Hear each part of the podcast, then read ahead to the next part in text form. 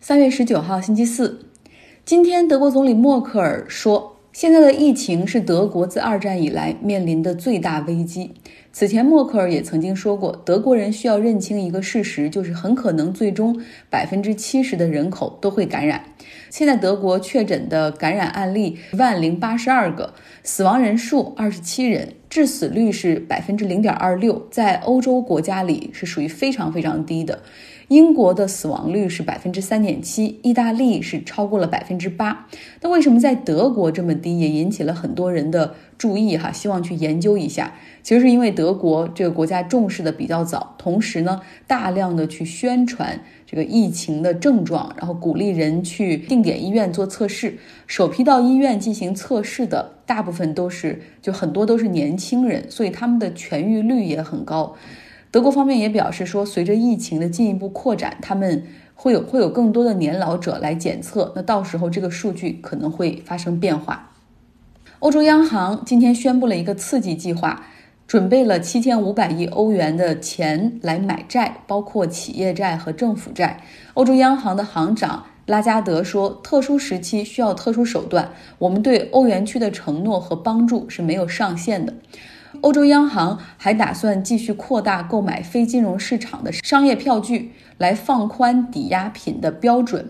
其实也是向市场去注重这个流动性。欧洲央行同时还放宽了购买欧元区成员国国债的条件，就是希望可以保证家庭、企业、银行、政府之间不要出现流动性的危机，同时可以支撑这个融资条件，从而缓解疫情带来的冲击。那目前呢，欧洲央行已有的债务资产是二点六万亿欧元，大部分是南欧国家的债，哈，像希腊和意大利的国债，他们持有很多。那这一次，欧洲央行也将破例再次购买希腊的国债，这也是希腊债务违约之后，欧洲央行再次购买。也是希望用行动给市场来注入信心。欧洲央行原本呢是每六周开一次会商讨政策，这一次的这个刺激计划是是正常会议日程之外的，所以可见救市的决心。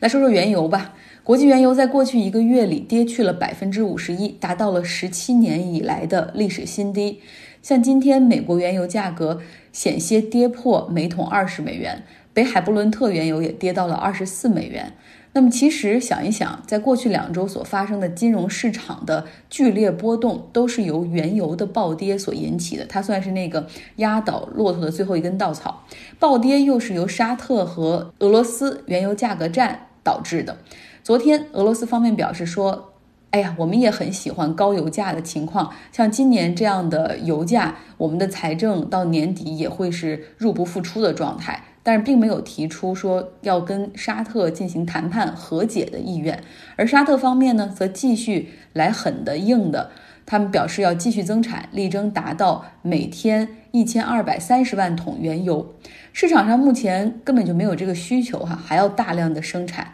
可见就是他们真的希望要把价格杀到让俄罗斯服为止，同时可能两个人都希望把美国的页岩气彻底搞破产。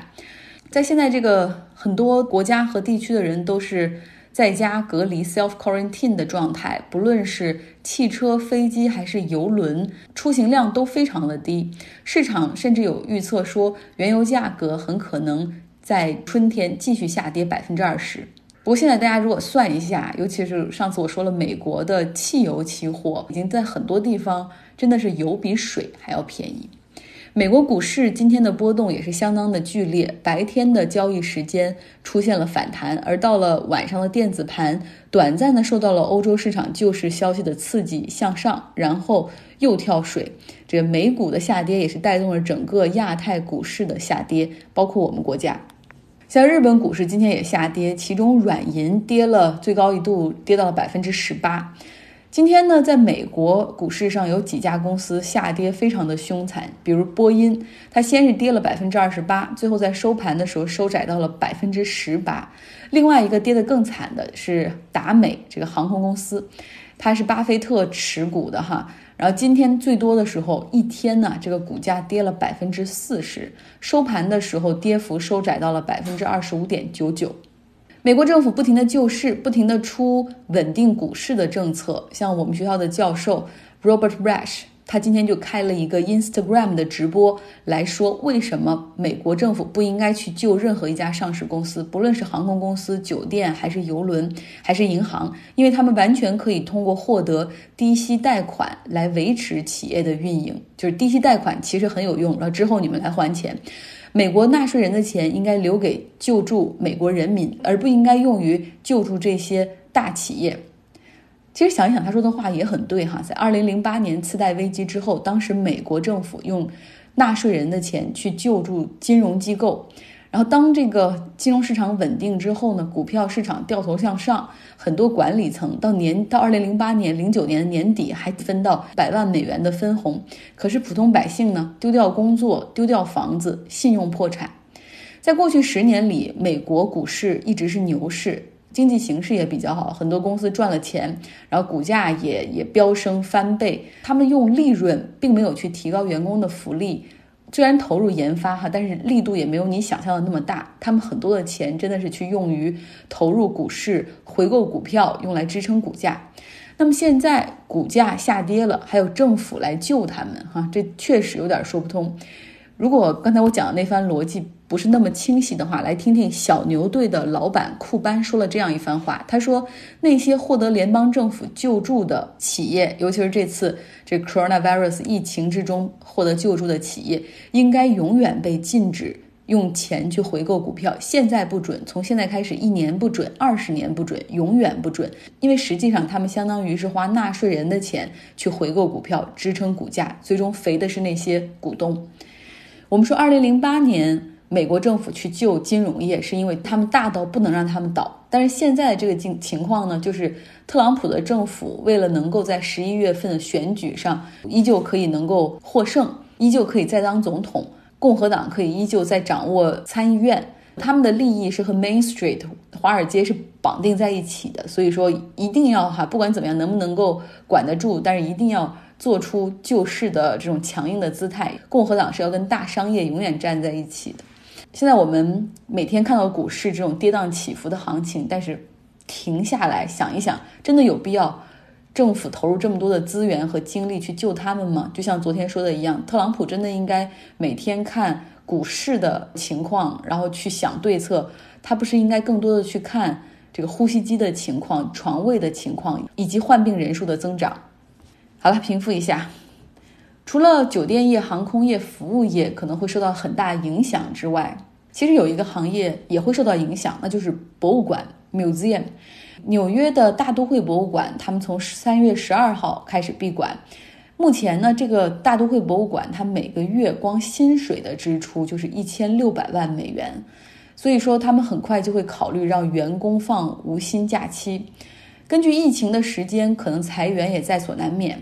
大都会博物馆是美国所有的博物馆中经营状况最好的，它的一年的运营预算是三点二亿美元，而且它总共这个是有三十六亿美元的捐赠，哈，就有这么多的钱抵着呢。可没想到，它的管理层已经流露出对现金流担忧的困扰，更别提小的博物馆了。纽约下东区有一个 Tenement Museum。就是一个很有趣的博物馆，它保留了二十世纪大移民时代的房屋建筑的内部和居住的情况，比如十几口人是如何挤在一个公寓里面。它的门票是二十七美元，基本上呢，运营成本的百分之七十都是靠门票来维持。它一年能够获得的捐赠也只有两百七十万美元，所以目前这家小博物馆已经裁员了十三名员工。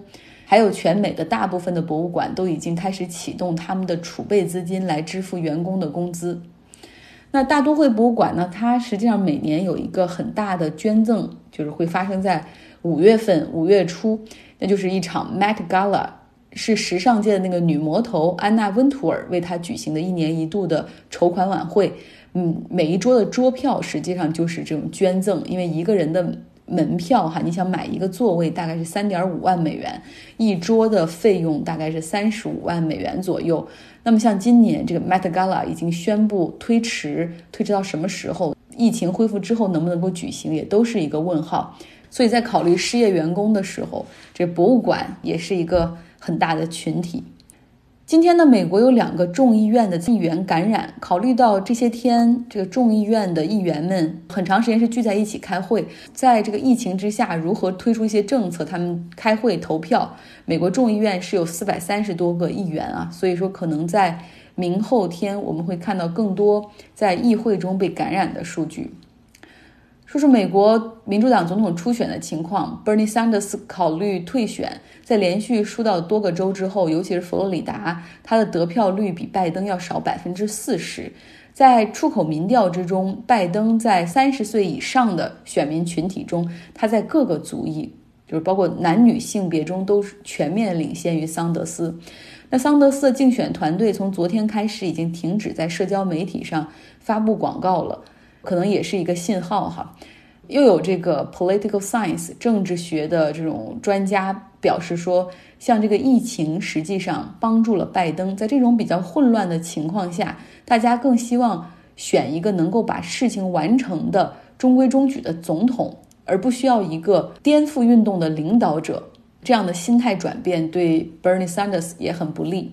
那民主党总统初选。就是党内的这种初选，看的是选举人的票数。目前桑德斯的选举人票数是八百六十一票，而拜登的票数是一千一百五十三票。要想获得民主党的提名，需要锁定一千九百九十一个选举人票。那么现在看来，拜登距离这个数字很近。最近在家办公，难免也会感到孤独。保持联通的办法，就是除了和同事们有时候开电话会议，然后或者是在网络上聊天之外，我还有一个办法，就是听广播。一边做家务或者走路的时候，我会听 podcast，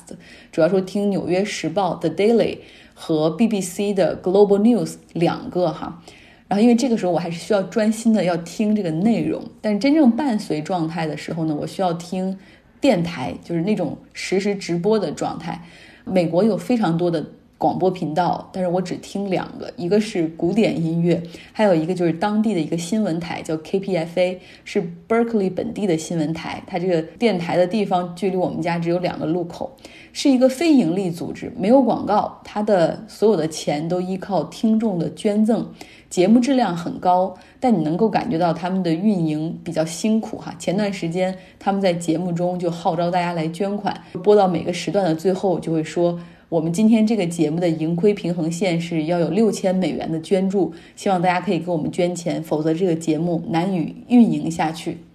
其中有一档节目是在纽约录制，叫做《Democracy Now》，主持人他当时的募款方式就是说，如果你可以一次性捐助一千二百美元，也就是其实他们的捐助就是一个月一百美元嘛，但是你如果一次性可以捐一千二百美元的话。他会联系你哈，等你到纽约的时候约你一起吃饭，聊政治，聊人生。那今天有一档节目的主持人，他住在旧金山，因为现在政府建议尽量不要出门，所以他呢是通过打电话拨入电台，然后再从电台然后直播出来。而一个小时的节目里，他还会连线其他嘉宾，所以故障不断，经常出现六秒以上的这种空档，连他自己都说今天就属于一个主持人的就是灾难性的一天。但是大家并不在意哈，可能因为我是做传统媒体出身的，所以我我更倾向于从传统媒体上获得信息。我很少在微信公号上看文章，在国外的 Twitter 上关注的也是一些传统媒体的账号。另外，我还付费订阅了几份不同的报纸，像《纽约时报》《华尔街日报》《金融时报》，呃，《华盛顿邮报》。《华盛顿邮报》是我新加入的，因为它便宜的时候一美元可以看四周。等到期了之后，我可能会考虑取消，因为现在太多的内容看不完。然后免费的内容像 BBC，它的新闻短小精悍，全部都是新闻事实哈，而且也非常的客观。这是获得信息的所有的渠道，真的没有时间去。看今日头条或者抖音，国内其实有两家媒体的新闻，我觉得也不错。一个是财新，如果你很关注财经新闻的话，那么财新你可以去付费订阅，我觉得也是值得的。另外一个呢，就是澎湃新闻，除了新闻之外，它的很多涉及历史人文的专栏写的也很好。我也喜欢看杂志哈，喜欢在手里能够看到书的感觉。所以，如果你喜欢看杂志的话，彭博的商业周刊也非常的推荐。像我这边每周最喜欢收到的就是《纽约客》，然后可以躺在沙发上看。我最近考虑要订一下《大西洋月刊》，因为它也可以送这个纸质的杂志。那么有空大家也可以给我讲一讲你的新闻源是什么？你现在好了，今天的节目就是这样。